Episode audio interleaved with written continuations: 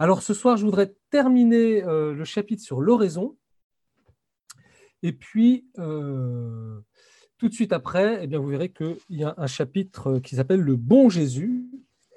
Et euh, il y a un texte assez dense du Père Marie-Eugène dans lequel je voudrais rentrer avec vous, parce que c'est un texte magnifique.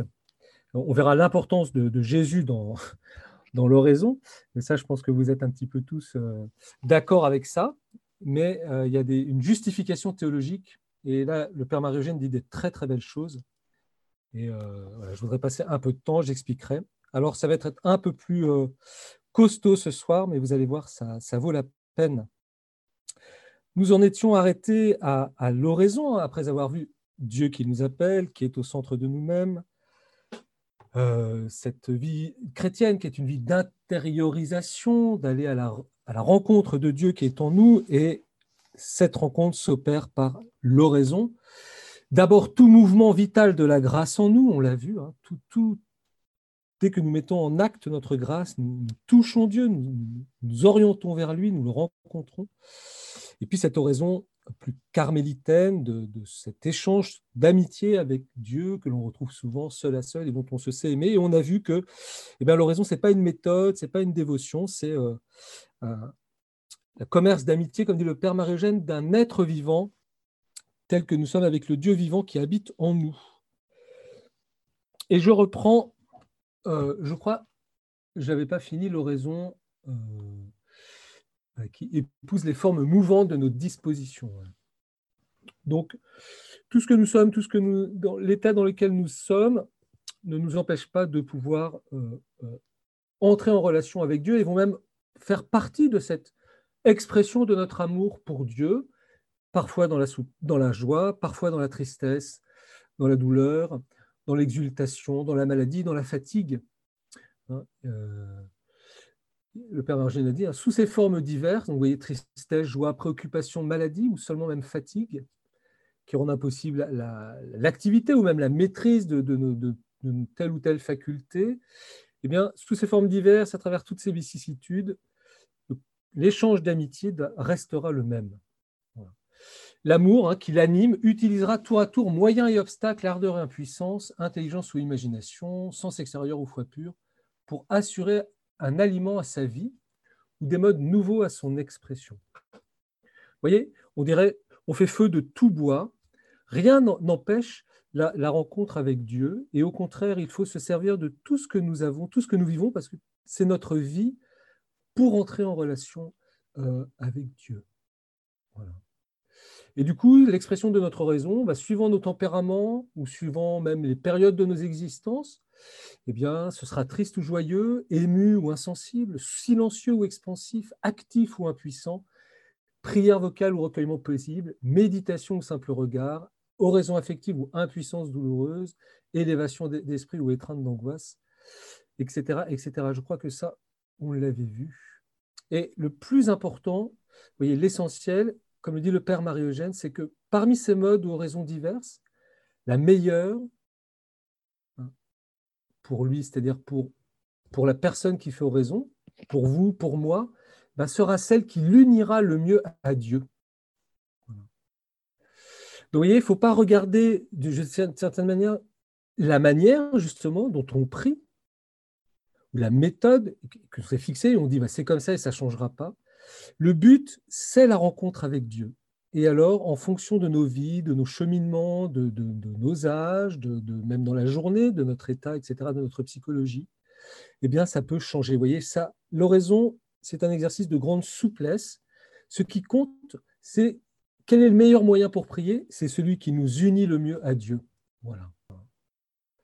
Indépendante des formes extérieures déterminées d'avance, l'oraison thérésienne ne connaît d'autre loi que la libre expression de deux amours qui se rencontrent et se donnent l'un à l'autre.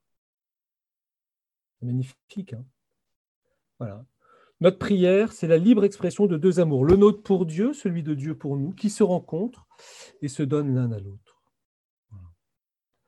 Et comme le dit le Père Marie-Eugène, vous voyez, cette définition qui est en même temps large et précise, eh ben, elle respecte la souveraine liberté de Dieu et celle de l'âme dans leur rapport.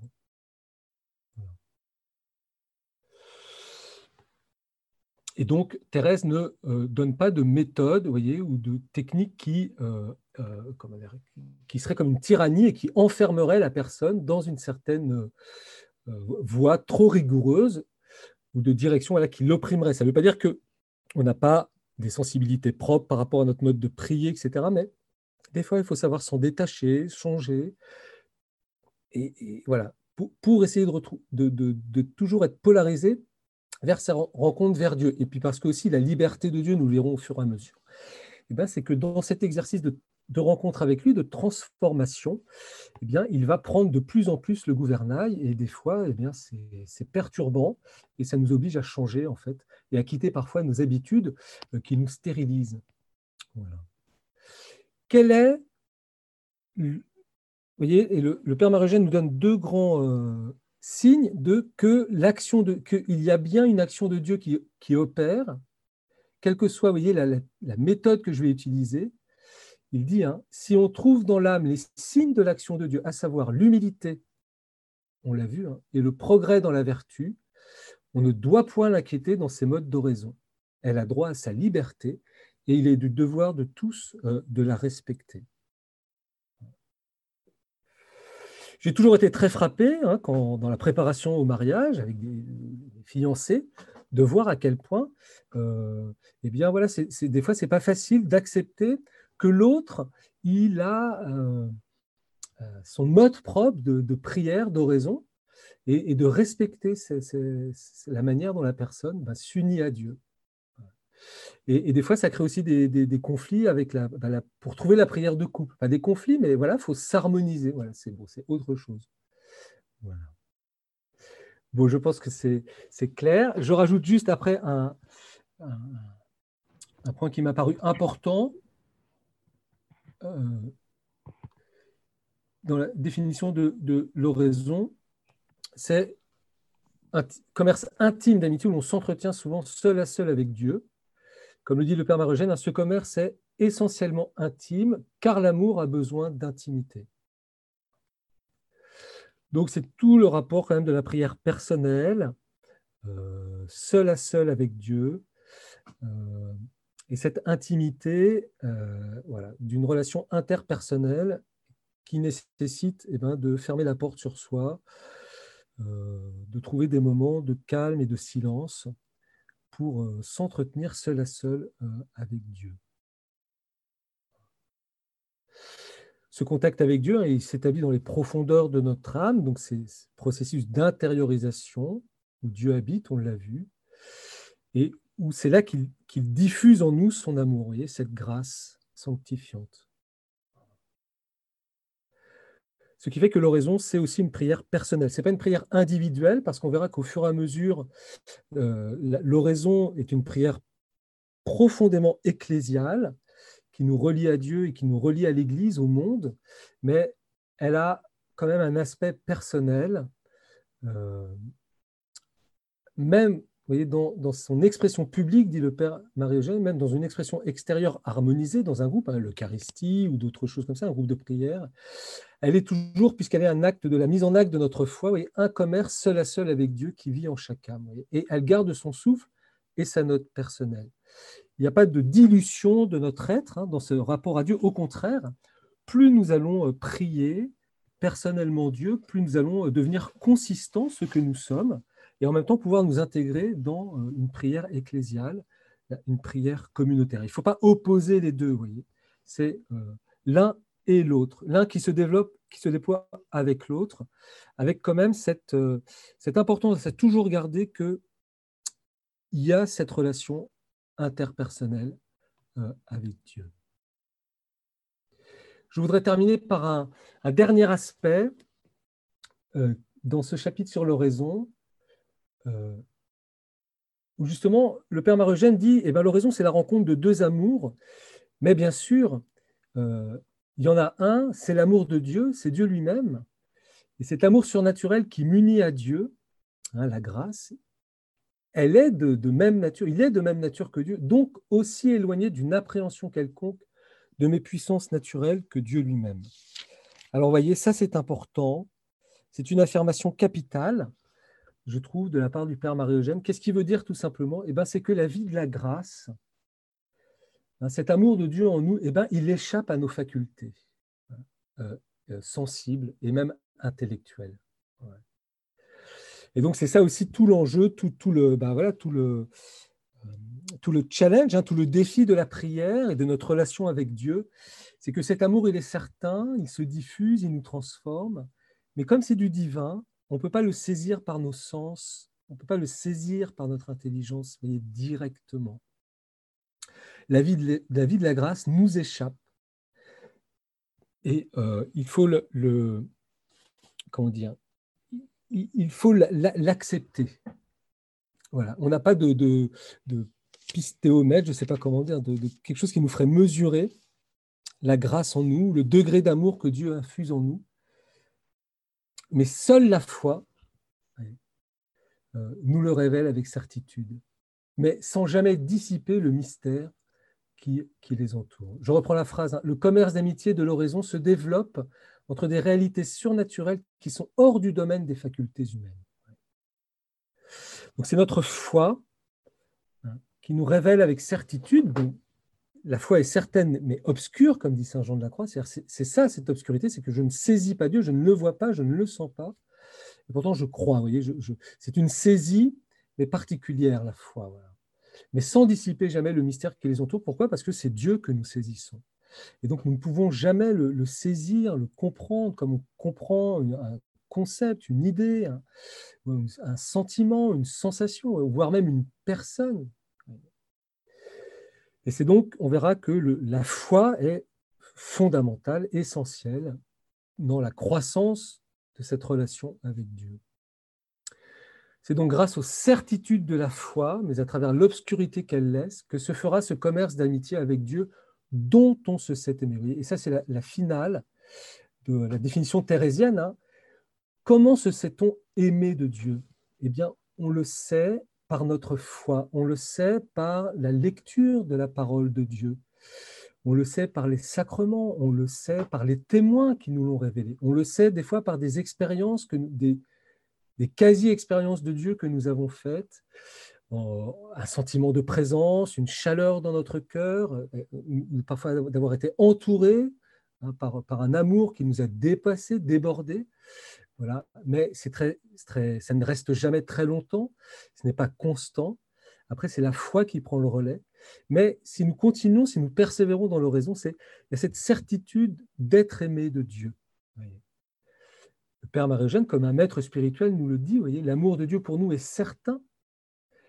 La prise de contact avec lui par la foi est une vérité certaine, mais la pénétration surnaturelle en Dieu peut se produire sans nous laisser une lumière, un sentiment, une expérience quelconque de la richesse que nous y avons puisée. Voyez, c'est ça le, le, tourment, je dirais entre guillemets, de, la foi, de notre relation avec Dieu, c'est que vraiment tout acte de foi, d'amour, d'espérance que nous posons, on l'a vu, hein, tout, tout, acte de mouvement vital, dès que nous nous tournons vers Dieu, ne serait-ce que, par un regard intérieur, un soupir, nous fait pénétrer véritablement en Dieu, nous met vraiment en relation avec Dieu. Et pourtant, cet acte-là, il se réalise le plus souvent sans que nous en ressentions quoi que ce soit, un sentiment, ou recevions une lumière ou une expérience. C'est ça qui est très troublant, parce que dans, l'aventure amoureuse, généralement, eh bien, la personne en face de nous répond ou, nous répondons euh, sous, son contact, sous les paroles qu'elle nous dit, etc. Et bien là, non. Et ça, c'est très, très important. Ce commerce d'amitié avec Dieu par la foi nous enrichit certainement, c'est-à-dire de manière certaine. Hein, nous l'avons vu déjà, Dieu est amour, toujours diffusif. Vous voyez, Dieu, il n'y a, pas de marche arrière en Dieu. Il n'y a, pas de, comme je dis toujours, il est un peu psychorigide. Alors c'est une manière, mais voilà, Dieu est amour. Il aime, il se diffuse. Donc dès que je prends contact avec lui, c'est sûr que c'est de l'amour qui se diffuse en moi. Vous connaissez cet exemple célèbre du Père Marie-Eugène. De même qu'on ne peut plonger sa main dans l'eau sans se mouiller ou dans un brasier sans se brûler, de même on ne peut prendre contact avec Dieu par la foi sans puiser en sa richesse infinie. Je ne peux, pas, me mouiller ma main. Sans Si je mets ma main dans l'eau, je ne peux pas ne pas la mouiller. Si vous faites un acte de foi, Vous ne pouvez pas ne pas plonger en Dieu et donc que Dieu se donne. Le moindre acte de don de nous-mêmes à Dieu fait que Dieu se donne. Et lui, Dieu, comme il est simple, eh bien, il se donne en entier, totalement. Et le problème, c'est qu'on ne le sent pas. C'est bizarre. Hein et un épisode très célèbre, euh, si vous êtes habitué des groupes de prière de notre âme de vie, qui, aimait beaucoup le Père Marie-Eugène, c'est cette femme hémorroïs hein, dans l'évangile de Marc, de Matthieu ou de Luc.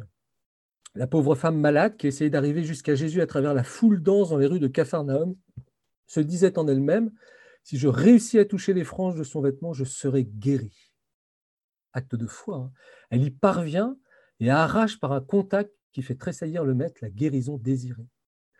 Tout contact avec Dieu par la foi, voilà, fondamental. Tout contact avec Dieu par la foi a la même efficacité. C'est pareil que cette femme, vous pouvez relire le passage. Mais indépendamment des grâces particulières qu'il a pu demander et obtenir, il puise en Dieu une augmentation de vie surnaturelle, un enrichissement de charité. L'amour va à l'oraison pour trouver un aliment, un développement et l'union parfaite qui satisfait tous ses désirs. Mais on ne le sentira pas. Et on sortira de l'oraison euh, comme on y était entré, a priori. Et en fait, non. Ce contact avec Dieu, souvent renouvelé, ce temps que nous prenons avec Dieu, il nous enrichit de son amour. Dieu se donne à nous, il nous lie à lui, il nous unit à lui, il nous entraîne de plus en plus dans les profondeurs de cet amour pour faire de nous eh ben, un témoin, un être capable d'aimer. Voilà. Mais alors, comment tenir dans l'oraison? Vers qui, vers quoi nous orienter? Y a-t-il euh, quelque chose qui pourrait nous, aider? Eh bien oui. Et c'est le chapitre suivant que je vous propose de, de commencer tout de suite. Donc, je vais voir Dieu dans cette première partie. On est toujours dans les chapitres euh, grande perspective que le Père Maragène appelle le, bon Jésus. Voilà, c'est une expression, en fait, entre guillemets, qu'il reprend de, Thérèse d'Avila. Alors, j'ai un peu euh, modifié le texte, mais vous voyez, il, dit plus loin dans le chapitre, hein, après s'être recueilli et purifié dans l'humilité, l'âme doit, pour trouver Dieu, aller vers le Christ Jésus. Voilà. Le moyen pour nous de rencontrer Dieu, c'est d'aller vers le Christ Jésus. je pense que ça ne vous étonnera pas, euh, mais euh, vous voyez ce que dit le Père Margène Nous sommes en présence d'un point de l'enseignement de Sainte Thérèse qui doit prendre place à cause de son importance parmi les notes fondamentales de sa spiritualité. Et puis il expose le plan de ce chapitre. Après l'avoir exposé, nous en présenterons une justification théologique pour en souligner la valeur. Alors, deux parties, le Christ Jésus dans l'horizon thérésienne. Voyez, il part toujours de l'expérience de la vie de Thérèse, et puis après la justification théologique. Alors, on va vite voir le Christ Jésus dans l'oraison thérésienne, parce que je pense que là, il y a beaucoup de choses qui sont en place, que vous connaissez déjà. Et puis, j'aimerais rentrer dans la justification théologique et puis euh, commenter, euh, je trouve, ces quelques pages magnifiques, euh, et mais denses, du Père Marie-Eugène. Et puis, c'est d'autant plus, je trouve, à, à, propos que nous sommes dans la période de l'Avent où nous attendons, nous attendons le retour du Christ, sa venue dans la gloire, mais nous allons faire aussi mémoire de sa venue dans la chair et de son œuvre de salut, hein.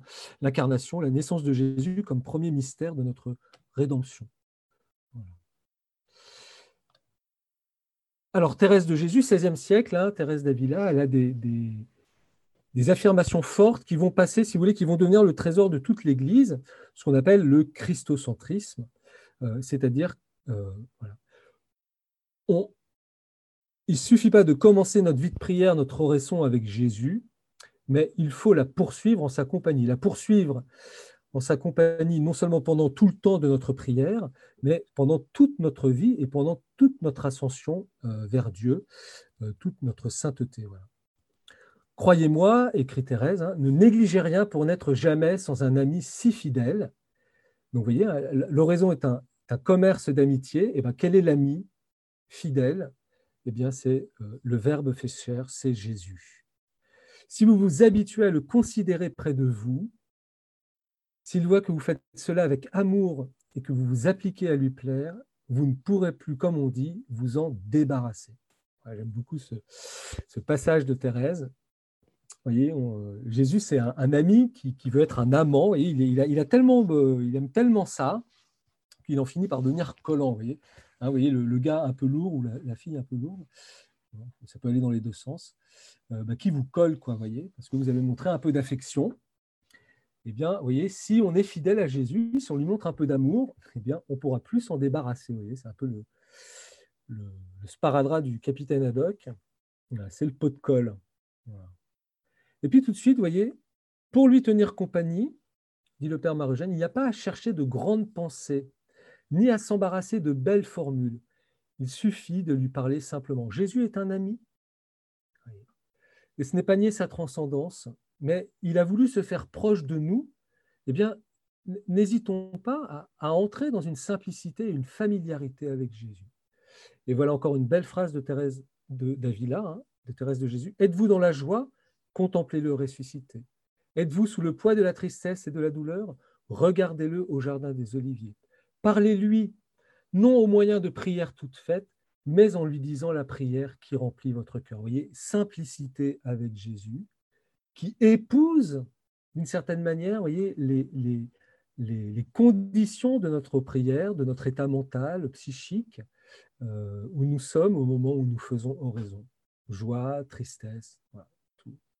Et dans ce chapitre hein, du, chemin de la perfection, Thérèse, en fait, elle fait ce qu'on appelle une épanorthose elle, inverse tout. Elle dit, bah, vous, regardez Jésus, vous êtes triste, vous regardez Jésus au Jardin des Oliviers, bah, en fait c'est lui qui va vous regarder. Il va, elle dit, il va quitter sa propre souffrance pour vous regarder.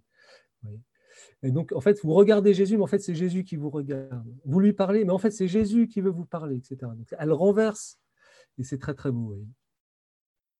Alors, simplicité. Et voilà ce que dit le Père Marogène qui est important. Tel est le mode de raison dans lequel tous doivent commencer, continuer et finir. Cette voie est excellente et très sûre jusqu'à ce que le Seigneur nous élève à d'autres choses surnaturelles. Sainte Thérèse ne se borne donc pas à conseiller ce mode de raison, elle le déclare obligatoire. Vous voyez, voyez comme dit le Père marie cette affirmation sous la plume de, sainte, pardon, de la sainte habituellement si large, j'ai un mot, hein, si compréhensive des besoins divers des âmes, toujours si soucieuse de respecter leur liberté, et les volontés de Dieu sur elle prend une force singulière et nous étonne presque. En fait, c'est quelque chose de central. Euh, nous verrons dans la justification théologique, il n'y a qu'un unique médiateur, il n'y a qu'un unique sauveur. Nous ne pouvons pas aller à Dieu sans passer par l'humanité de Jésus. Et notre vie d'oraison, notre vie de prière, eh bien c'est cela. Nous allons à Dieu en passant par Jésus parce qu'il n'y a pas d'autre chemin. Il est le chemin. Et cela, quel que soit le niveau où nous en sommes, débutants, professionnels de la prière, grand saint, petit saint, je ne sais pas, noir, blanc, jaune, vert, tout ce que vous voulez,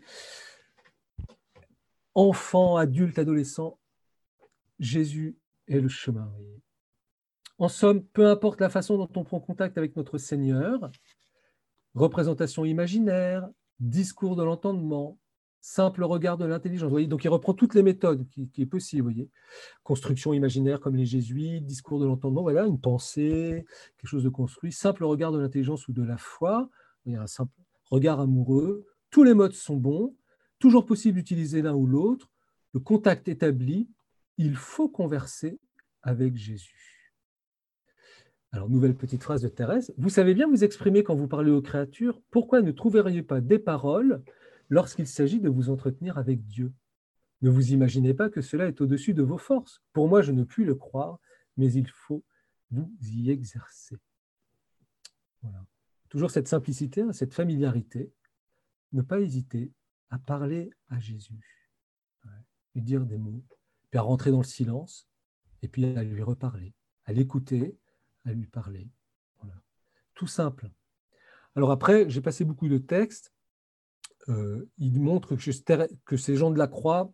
Euh, ah, je, fais une petite note historique. En fait, c'est pour ça que je passe rapidement, parce qu'à l'époque de Thérèse, en fait, elle va tomber sur des, spirituels, enfin qui n'étaient pas des spirituels, mais elle va tomber sur des théologiens ou des hommes qui vont lui dire Oh, mais à un certain moment, faut arrêter de penser à Jésus ou de parler à Jésus parce que ben, euh, il faut aller vers quelque chose de plus spirituel. Hein, parce que Dieu est esprit. Alors, Thérèse, elle essaye Et, et puis, en fait, elle, ça va être un échec radical. Elle va reculer plutôt que d'avancer. Elle va même jusqu'à abandonner l'oraison d'une certaine manière. Vous voyez. Et elle va se dire, mais en fait, c'est une grave erreur qu'on m'a demandé. Hein, cette espèce de spiritualité désincarnée. Et c'est là qu'elle prend conscience qu'on on, on doit toujours passer par l'humanité de Jésus, à cause de l'incarnation. Et euh, à le Père Marie-Eugène dit que bah, cette doctrine de, Thérèse de, Jésus, pardon, elle est aussi ces changements de la croix, mais on la trouve aussi et plus proche de nous en Thérèse de l'enfant Jésus.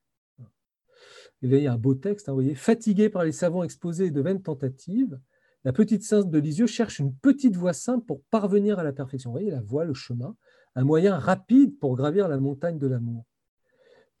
Vous connaissez cet épisode célèbre. Hein. Elle rêve d'un ascenseur comme chez les riches qu'elle avait vu à Paris en allant à Rome en pèlerinage. Bon marché, c'était les premiers ascenseurs qui existaient à Paris. La réponse lui est donnée, l'ascenseur, ce sont vos bras, ô Jésus, vous voyez? Donc c'est une image très simple, l'ascenseur, mais ça montre que le seul médiateur, celui qui nous conduit à Dieu, c'est Jésus. Elle s'y installe comment? Par la confiance et l'abandon. Simplicité de l'oraison, familiarité. Il y a longtemps, en effet, qu'elle considère Jésus enfant dans sa crèche, mystère de l'incarnation, etc. Mais elle s'est ensuite attachée à la Sainte Face, dont le mystère douloureux lui a été révélé. Donc c'est toute la vie de Jésus, voyez, qui est médiation pour nous, hein, euh, pour euh, rejoindre Dieu. Depuis lors, elle marche à la clarté qui descend de cette face voilée. La Sainte Face est l'astre qui éclaire ses pas, son unique dévotion. Et l'ascenseur, bah, c'est Jésus qui l'a conduit au sommet de la montagne de l'amour, comme elle l'avait désiré et espéré. La réussite merveilleuse de Sainte Thérèse de l'Enfant Jésus voyez, apporte à ce point de doctrine spirituelle, hein, donc le christocentrisme de Thérèse, la, médiation, passer toujours notre oraison, notre vie de prière par l'humanité de Jésus, une précieuse confirmation. La vérité dogmatique qui l'appuie peut seule cependant en montrer toute l'importance et l'illustrer parfaitement. Nous entrons dans euh, la deuxième partie de ce, chapitre sur le bon Jésus, que le Père Marie-Eugène intitule, hein, on l'a vu au départ, la justification théologique. Je voudrais, si vous le voulez eh bien que nous le lisions pas à pas, et puis je ferai des commentaires. Alors vous allez voir, c'est très très beau, c'est une très belle synthèse christologique, profonde, je trouve, et euh, pas si compliqué que ça. Dans le paradis terrestre, nos premiers parents, ornés du don surnaturel de la grâce, conversaient familièrement avec Dieu et l'atteignaient sans intermédiaire. Alors, nous avons, nos premiers parents ont été créés dans l'amitié avec Dieu, donc ils avaient la grâce. Et c'est ça qu'ils ont perdu. Mais ils conversaient familièrement. C'est ça que dit la Genèse, hein, quand dit Dieu marchait dans le jardin, et puis il parlait, il s'adressait à Adam et à Ève. Ça veut dire que ils ont, nous avons été créés avec le don surnaturel de la grâce déjà. Il n'y avait pas de baptême, il n'y avait pas de sacrement, et on l'atteignait sans intermédiaire. Vous voyez, il y avait une sorte de, relation directe avec Dieu, franche, amicale, et euh, Dieu ne, semblait pas voilé par la, création en, tous les cas. Tout parlait de Dieu, tout parlait à Dieu. Donc c'est important de saisir, voyez, que nous avons été créés dans un état de, familiarité, d'amitié avec Dieu, en fait. Et est-ce que tout ce que va faire le, Dieu, toute la révélation, toute l'histoire du salut, c'est de, nous remettre dans cette amitié.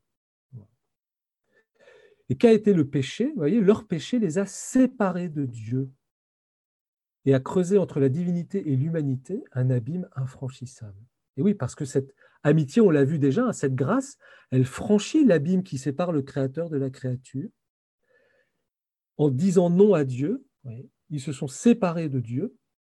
Et puis, il y a aussi, le, Père Margène ne le dit pas là, mais une sorte d'ébranlement aussi dans, la simple humanité d'Adam et Ève, qui fait qu'on est fragile, voyez, on, est euh, avec une blessure tous, tous des blessures psychologiques, physique, physiologique, et puis surtout cette grande blessure qui est la séparation de Dieu. Et le baptême nous remet dans l'amitié de Dieu. Mais du coup, il y avait un abîme infranchissable. Alors Dieu, qu'est-ce qu'il va faire? Bah, Il élabore un plan nouveau pour remplacer celui que le péché a rendu irréalisable. Dans ce plan nouveau, le Verbe incarné est établi médiateur universel et unique.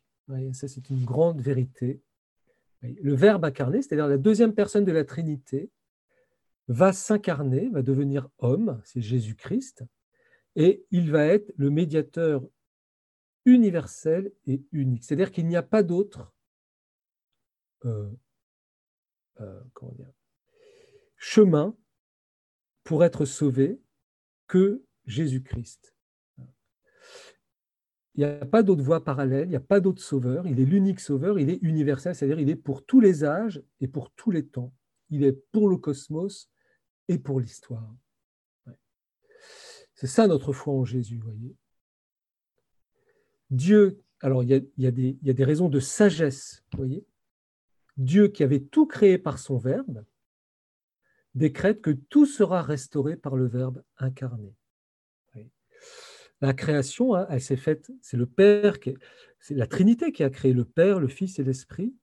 Mais c'est vrai que le Père a créé par son Verbe, qui est la sagesse en Dieu. Et donc, celui par qui tout avait été créé, eh ben, c'est celui aussi qui va, par qui tout va être restauré euh, en Dieu. Donc ça, c'est des vérités, vous voyez, fondamentales de notre foi.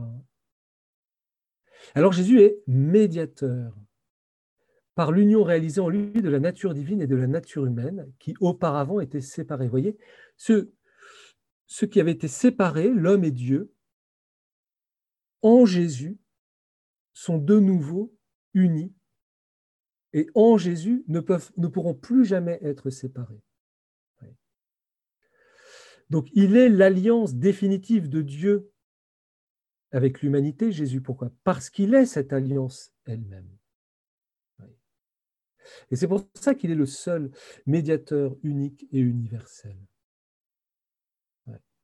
Et c'est ça que nous allons fêter à Noël. C'est en Jésus, par Jésus, il y a un homme qui est uni à Dieu, qui est dans sa vocation, tel que Dieu l'a voulu, et que plus personne ne pourra séparer. Et puis, euh, cette médiation, voyez, elle est en deux sens. Quand on dit que Jésus est médiateur, que le Verbe incarné est médiateur, il y a une médiation qui va de haut en bas, et puis il y a une médiation qui va aller de bas en haut. Hein, parce que justement, la nature divine et la nature humaine sont unies. C'est quoi cette médiation qui va de haut en bas? Ben, La médiation de haut en bas, c'est que par Jésus, Dieu va se donner. Nous allons recevoir les dons divins, Dieu lui-même. Et la médiation qui va de, bas en haut, c'est la, médiation de l'humanité de Jésus qui va se donner totalement à son Père sur la croix. Qui lui ne va, il va jamais pécher, il ne peut pas pécher. Et donc, il va présenter à Dieu bah, tous ses besoins des hommes, tous nos besoins, etc., qui est cette union avec Dieu. Donc, médiateur par l'union réalisée en lui de la nature divine et de la nature humaine, il est le pont, Jésus, entre Dieu, qui va permettre à Dieu de pouvoir communiquer, se donner aux hommes, et aux hommes de pouvoir se donner à Dieu. Qui auparavant était séparé, le Christ Jésus est constitué médiateur par le mandat divin qui lui est confié. Suivant le mot de l'Écriture, il a été créé prêtre pour l'éternité, selon l'ordre de Melchisédek. Le prêtre, c'est le médiateur, celui qui donne les biens de Dieu aux hommes, et celui qui fait monter les hommes vers Dieu, qui offre les hommes à Dieu. C'est exactement ce qu'est Jésus, grand prêtre pour l'éternité. Et au cours de sa vie publique, notre Seigneur révèle et explique progressivement sa médiation. Je suis la voie, la vérité et la vie, dit-il. Ce langage nous est plus clair qu'aux Juifs qui l'entendaient avec surprise. Jésus, c'est le Fils de Dieu, qui est à la fois engendré éternellement comme verbe du Père. Hein. Il y a un engendrement éternel en Dieu. Le Père engendre hein, le, Verbe, c'est le credo de Nicée-Constantinople. Hein. Euh, euh, genitus non factus. Et il est prononcé dans le temps comme verbe incarné. Donc il y, a, une double génération en, Jésus, une génération éternelle. Le Père engendre le Verbe de toute éternité, à chaque instant, chaque seconde. Et puis il y a une génération temporelle, c'est-à-dire que ce Verbe, il a pris une chair. Et donc Jésus est né sur terre de la Vierge Marie. comme Verbe incarné. Et du coup, Jésus porte en lui la lumière incréée qui est Dieu. Il est Dieu. Et toute la lumière que Dieu a voulu manifester au monde, la vie qui est au sein de la Trinité, et la vie que Dieu veut répandre dans les âmes. C'est-à-dire que par Jésus, Jésus non seulement il va, il est Dieu, il va manifester Dieu, il est le grand sacrement de Dieu pour les hommes, pour le monde, il est signe de Dieu, et en même temps, il va être instrument de cette vie de Dieu. Il va nous donner la vie de Dieu. il est pour ça qu'on dit aujourd'hui que euh, l'humanité de Jésus est le sacrement. Un sacrement, c'est un signe qui donne, une, qui donne Dieu. Jésus, c'est le grand sacrement. C'est par son humanité que Dieu va venir nous toucher, pour nous communiquer sa vie, pour nous sauver en nous communiquant sa vie. Et vous voyez, Dieu veut se répandre dans les âmes. En Jésus hein, sont tous les trésors de la sagesse et de la grâce, et, c'est de sa plénitude que nous les recevons. Donc vous avez euh, tout un, arrière-fond biblique, de citations bibliques hein, que vous pourrez retrouver. Alors, comment ces trésors qu'il porte, comment, va-t-il les livrer, les donner au monde? Eh bien, c'est par les mérites de sa passion, parce qu'il a donné sa vie pour chacun de nous, à Dieu, à son Père, que Jésus a acquis le droit de les répandre et nous a rendus dignes de les recevoir. Donc, vous avez la, double médiation, vous voyez. Jésus sur la croix, il s'offre totalement à son Père. Et c'est un homme, ce que nous ne pouvons pas faire, lui le fait pour nous. Il se donne tout entier. Et du coup, il peut alors aussi, à ce moment, et c'est d'abord la première chose, il peut permettre à Dieu de se livrer, de se donner à nous, de se répandre. Et vous voyez que la, passion de Jésus, sa mort et sa résurrection, c'est le fait que ce que Jésus porte en lui, ou ce qu'il réalise historiquement, vous voyez, euh, sur cette terre de Palestine, eh bien, il va pouvoir l'étendre à l'humanité tout entière. Hein, l'ouverture du cœur de Jésus, vous voyez, symboliquement par la lance, c'est la manifestation que ce salut, maintenant, il va pouvoir s'étendre pour les siècles à venir et dont nous allons pouvoir en être les bénéficiaires, nous aussi, mais aussi avec un effet rétroactif. je ne veux pas rentrer trop dans les détails, mais c'est pour tous les temps et pour tous les lieux, pour tous les univers. Il y a un très beau texte de saint Thomas qui dit, mais s'il y avait d'autres univers, et s'il y avait d'autres créatures qui existent, eh bien, elles aussi seraient rejointes par euh, euh, ce salut de Jésus, parce qu'il est l'unique médiateur, l'unique sauveur universel. Par lui seul, la lumière et la grâce divine peuvent descendre ici-bas. Vous voyez, médiation descendante, Dieu donne ses biens, se donne par Jésus.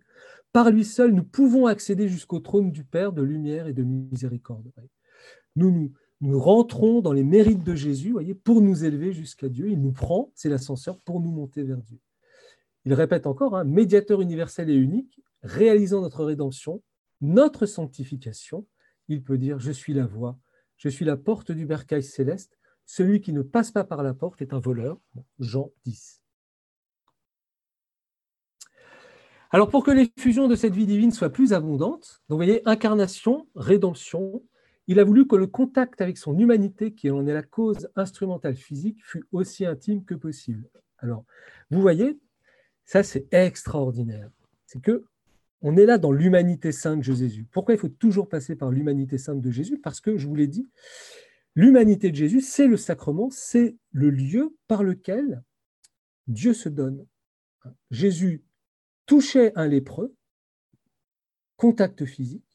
Par ce contact physique, parce qu'il était Dieu, eh bien, un contact réel en fait, hein, eh bien, Dieu venait guérir Jésus lui-même, puisqu'il est le Verbe, venait guérir le lépreux.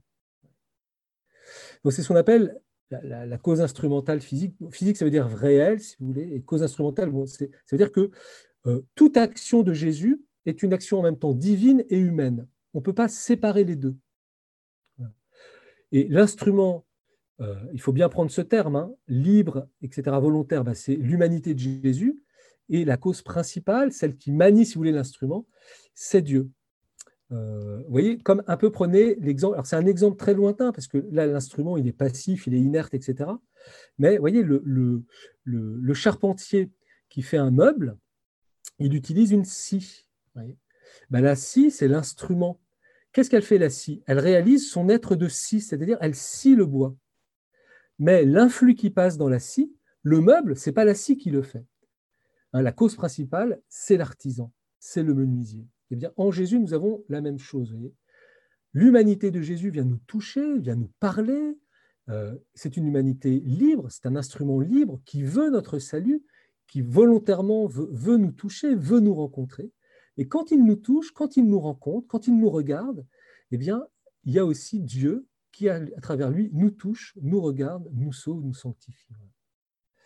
Et ce toucher, Jésus, Dieu a voulu qu'il soit le plus intime possible. Et donc, eh bien, vous avez toute la sacramentalité qui se déploie dans l'Église, les sept sacrements.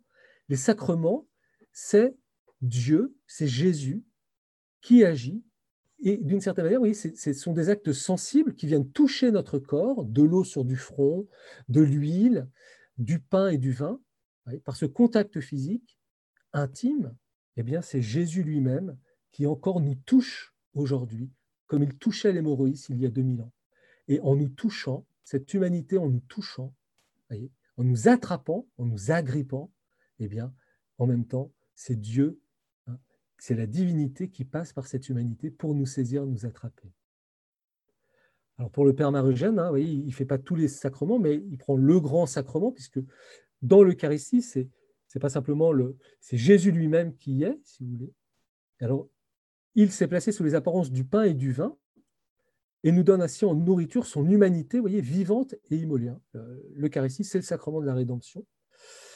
Euh, nous communions à Dieu, à Jésus qui, se donne au moment où, Jésus s'est donné pour nous totalement sur la croix et en même temps à sa résurrection. Eh bien, dans chaque Eucharistie, par la médiation du pain et du vin, de ces signes sensibles, c'est l'humanité de Jésus qui vient nous attraper, qui rentre, pénètre en nous l'humanité qui se donne, et à travers cette humanité, par cette humanité, c'est Dieu lui-même qui s'unit à nous.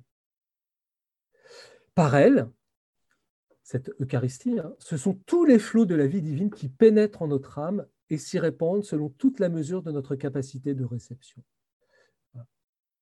C'est-à-dire que bah, dès que nous recevons l'Eucharistie, il faut faire un grand acte d'amour, de foi, même si on a été perturbé, même si nos gamins ont couru partout dans la chapelle, dans l'église, on n'a rien entendu de l'homélie, euh, vraiment on a l'impression d'aller, communier, mais on ne sait même pas ce qui s'est passé avant. Bah, au moment où on reçoit Jésus, Seigneur, je t'aime, voyez, faire un acte de foi profond, un acte d'amour profond, et la vie divine pénètre en nous, nous envahit. Je suis le pain de vie celui qui mange ma chair et boit mon sang aura la vie en lui. Celui qui ne mange pas ma chair et ne boit pas mon sang n'aura pas la vie en lui. Vous voyez comment le Père Marugène insiste hein, sur cette médiation unique, toujours passée par l'humanité de Jésus, parce que par l'humanité de Jésus, nous avons tous les biens de la divinité. Et, et c'est par Jésus que nous avons accès à Dieu. Les paroles sont nettes, on ne peut avoir la vie que par la communion au Christ Jésus. Jésus il est notre tout, il est notre vie. Les autres sacrements eux-mêmes n'ont d'efficacité que par leur relation avec l'Eucharistie, tel le baptême qui n'a d'efficacité que par le vœu chez le baptisé de recevoir l'Eucharistie. Alors là, c'est un peu, technique, mais en fait, il y a sept sacrements. Euh, il y a une distinction, il faut être souple, euh, entre les six sacrements et puis l'Eucharistie. L'Eucharistie, on dit, c'est le saint sacrement, c'est-à-dire c'est le sacrement des sacrements. Pourquoi? Parce qu'il ne nous donne pas seulement euh, la, vie de Dieu ou l'effet de la rédemption de Jésus. Voyez, dans l'Eucharistie, il y a Jésus lui-même. C'est pour ça qu'on conserve les hosties, alors que l'eau du baptême, on ne la conserve pas. Voyez hein, alors, on, en prend soin, on la met dans, de la terre, etc. Mais on ne l'adore pas, on ne la vénère pas. Pourquoi? Parce que dans l'eau du baptême, Dieu est passé, mais il n'y reste pas. Alors que dans l'Eucharistie, nous avons Jésus. Et si vous voulez, tous les sacrements, tous ces six sacrements, la baptême, confirmation, le mariage, etc., en fait, ils sont toujours orientés vers la réception de l'Eucharistie, c'est-à-dire de cette rencontre intime avec Jésus euh, dans son humanité et dans sa divinité. Et c'est ce qu'on appelle le vœu chez le baptisé, c'est-à-dire que quand on baptise un enfant, on dit on, veut, en fait, alors qu'il en ait conscience ou pas, en fait, le baptême c'est pas simplement pour devenir enfant de Dieu, mais c'est pour entrer dans cette amitié avec Dieu. Et donc, c'est il y a le désir d'être un jour eucharistier. C'est pour ça qu'on appelle ça les sacrements de l'initiation, hein. baptême, confirmation, et normalement le troisième sacrement de l'initiation chrétienne, c'est l'Eucharistie. C'est l'Eucharistie qui fait que je suis un chrétien parfait, vous voyez, dans, dans, ce que je veux dire, c'est-à-dire qui, a reçu toute l'armature chrétienne et qui peut vivre une vie de chrétien. Bon. Je continue ou je dois m'arrêter là?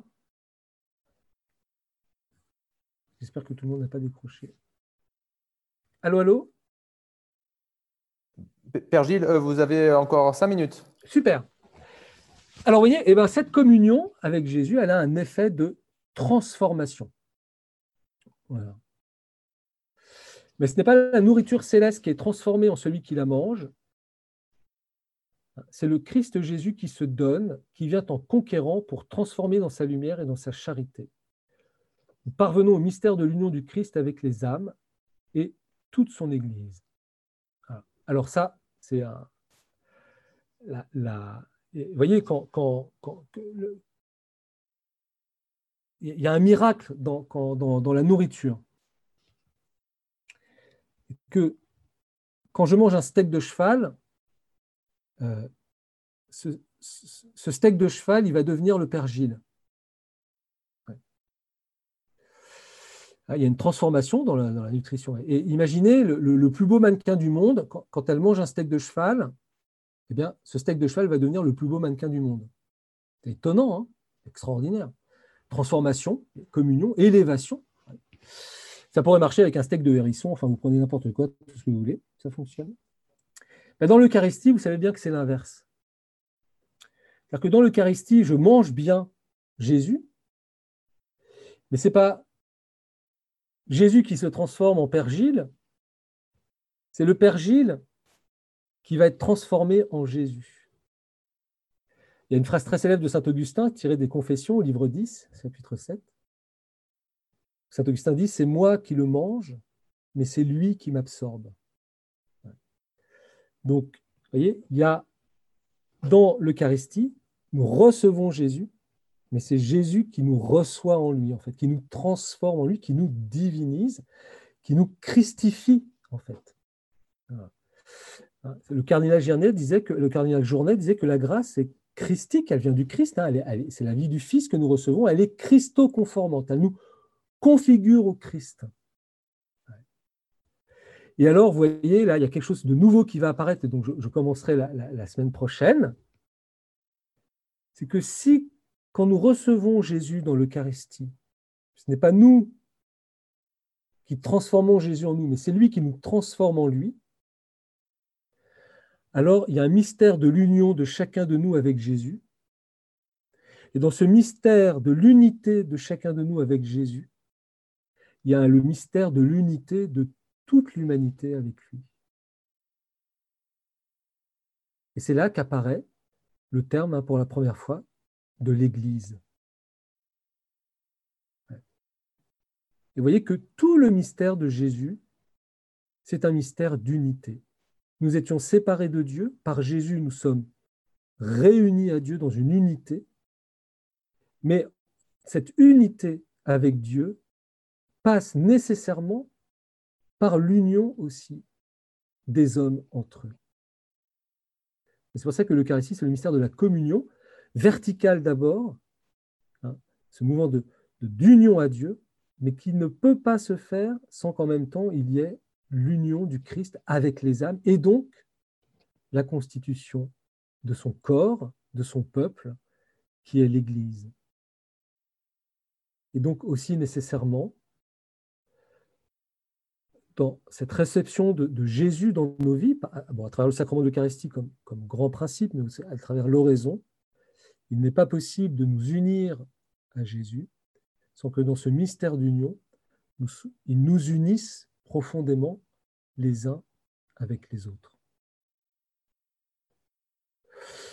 Alors je vous propose de, continuer euh, la, prochaine fois pour voir ce, mystère de l'Église et jusqu'où ça va aller.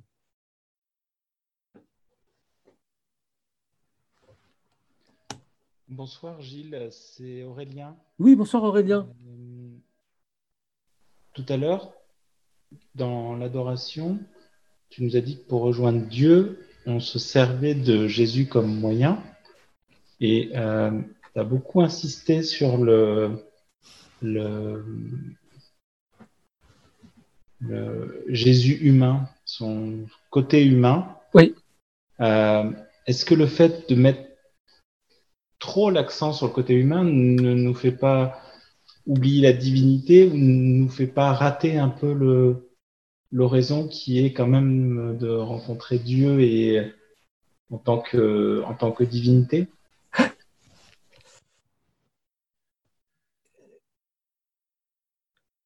En fait, faut, faut, faut jamais opposer parce qu'en fait, Jésus, il est le chemin et en même temps, il est, le but. C'est-à-dire qu'il il est la voie et la patrie, comme disait saint Augustin. C'est-à-dire que si je touche Jésus euh, avec foi, si je touche son humanité, nécessairement, je touche aussi la divinité, en fait. Mais je crois que l'humanité de Jésus, c'est la grande médiation. Alors, faut pas, voilà, il est Dieu, c'est évident. Après, le, voilà, ce qu'il ne faut pas, c'est euh, réduire Jésus à, un simple homme, justement, euh, qui, était capable de pécher, qui, euh, qui, était comme nous, etc. Non, non, non, il n'est pas, à ce, point de vue-là, il n'est pas comme nous. Mais je ne peux pas aller à Dieu sans passer par l'humanité de Jésus. Mais attention, il n'y a, pas, de. Dieu, euh, Jésus, ce n'est pas un homme d'un côté, une personne humaine et puis une personne divine. Il est une personne divine qui s'est fait homme. C'est le mystère de l'union hypostatique, ce qu'on appelle. Hein. Donc Jésus, la personne de Jésus, c'est la divinité. Mais il a adopté une humanité. Donc, normalement, avec la foi, je passe par l'humanité de Jésus, mais je rencontre Dieu. Euh, tu vois, l'Eucharistie, ça passe par l'humanité de Jésus, forcément puisque je communie bien au corps du Christ. Et pourtant, je suis sûr, de, enfin, par ma foi, je rencontre Dieu.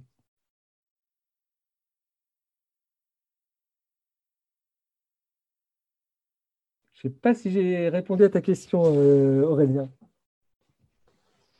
Si, c'est j'avais j'ai un peu la c'est pas que je dissocie l'humanité la divinité de Jésus je les dissocie mais c'est je me demande des fois si en n'appuyant pas trop sur son humanité, ou en tout cas il faut le faire de façon euh, raisonnée, je sais pas, de, de passer à côté de, de l'oraison, ou en tout cas de, de l'idée de l'oraison qui est, euh, comme tu le disais, hein, d'embrasser euh, Dieu dans, dans, la mesure de nos moyens, mais de, de passer à côté de quelque chose. C'est juste ça. Hein.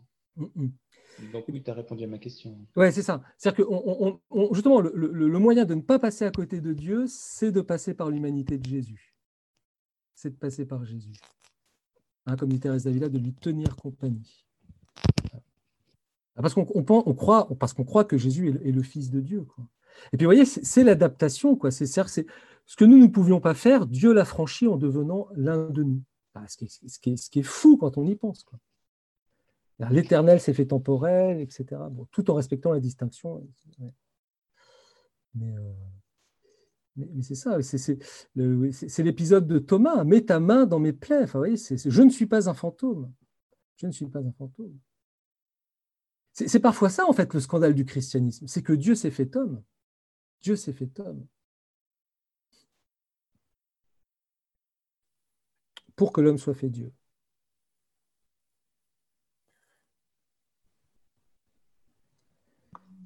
Bonsoir, moi je bien poser une question alors. Bonsoir Virgile. Oui, bonsoir euh... merci, tu te sacrifies. non, non, non, non, mais je ne me sacrifie pas du tout. Vous parliez du coup du verbe, euh, du verbe qui était auprès de Dieu et du coup qui vient, euh, qui vient euh, rétablir du coup, restaurer l'homme. Et du coup, ça veut dire que le verbe de Dieu, c'était pas Jésus. En fait, il est, en fait, de, de toute éternité, le verbe de Dieu, c'est, enfin, c'est Jésus est, une, est l'incarnation de ce verbe. Mais quant à la création, en fait, Jésus n'existait pas à proprement parler. À proprement parler, non, il n'existait pas. Bon, alors là, tu soulèves des grandes questions qui sont des grandes batailles théologiques. Mais effectivement, comme je disais, il y a une génération éternelle, il y a le Verbe. Et puis, le Verbe s'est fait chair. C'est-à-dire que Jésus, dans son humanité, le Verbe fait chair, il a commencé d'exister à un moment où avant il n'existait pas, ça c'est sûr, dans son humanité. Donc là, il, a été porté neuf mois par Marie, il est né à un endroit précis. et vous voyez, le, respect de notre humanité, c'est que quand, Dieu devient homme, déjà, il a choisi de naître comme homme, et il aurait pu naître comme femme. Alors, il a, il a choisi d'être un homme, donc après, il faut réfléchir dessus, pourquoi, etc. Mais il est né dans un lieu particulier, il a embrassé une culture, une langue particulière, des habitus particuliers, et il est né dans un temps particulier, etc. Mais ça, c'est pas, voilà, c'est pas de, euh, il n'a pas toujours été euh, de toute éternité un homme. C'est- oui, en même temps, voilà, c'est vrai que c'est assez étonnant. Le, Père Marugène a des expressions très, originales. Il parle de l'histoire de Dieu, alors que Dieu est éternel. Mais c'est vrai que voilà, là, on, pénètre dans des mystères, hein, des abîmes de, de profondeur. Mais euh, le, Verbe euh, n'a pas toujours été euh, un homme. Maintenant, il l'est, d'une certaine manière, au ciel. hein. il y a cette humanité de Jésus qui est complètement euh, divinisée dans la gloire, qui intercède pour nous. Quand, dans la prière sacerdotale, Jésus dit je, prie pour vous, etc., eh bien, il, continue ce- cet acte d'intercession éternellement, d'une certaine manière. Alors après, il y a toujours un grand débat, savoir est-ce que, est est-ce que le Verbe se serait incarné même s'il n'y avait pas eu le péché originel, hein, même s'il n'y avait pas eu le péché, comme une sorte de couronnement de la création, etc. Je ne veux pas rentrer dedans parce que c'est, un petit peu compliqué. Mais, euh, voilà, y a- par son humanité, il y a un commencement temporel de Dieu. C'est fou, hein Voilà. Il ne faut pas tomber dans les... ou comme on, peut dire aussi, dans la chair, Dieu est mort. Sur la croix. Parce que Jésus est vraiment mort dans son humanité. Par contre, si on dit Dieu est mort, alors ça peut être parfois glissant. Qu'est-ce qu'on veut dire par là?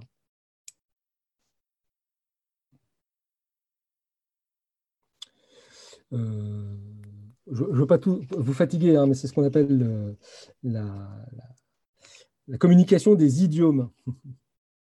C'est-à-dire que Jésus, c'est une personne, c'est la personne de Dieu qui a deux natures, donc la nature divine et puis la nature humaine. Et donc on va dire qu'on va pouvoir attribuer à la personne euh, les, qualités des deux natures, en fait. Pas entre natures, mais à la personne. Je ne peux pas dire dans la nature divine que cette nature, elle est temporelle, parce que ce n'est pas vrai. Dieu, il est éternel. Par contre, je peux dire que le Verbe fait chair, eh ben, euh, Dieu euh, est entré dans le temps. Mais là, je vais peut-être compliquer les choses. Je peux dire, euh, Dieu est mort sur la croix. Je peux dire,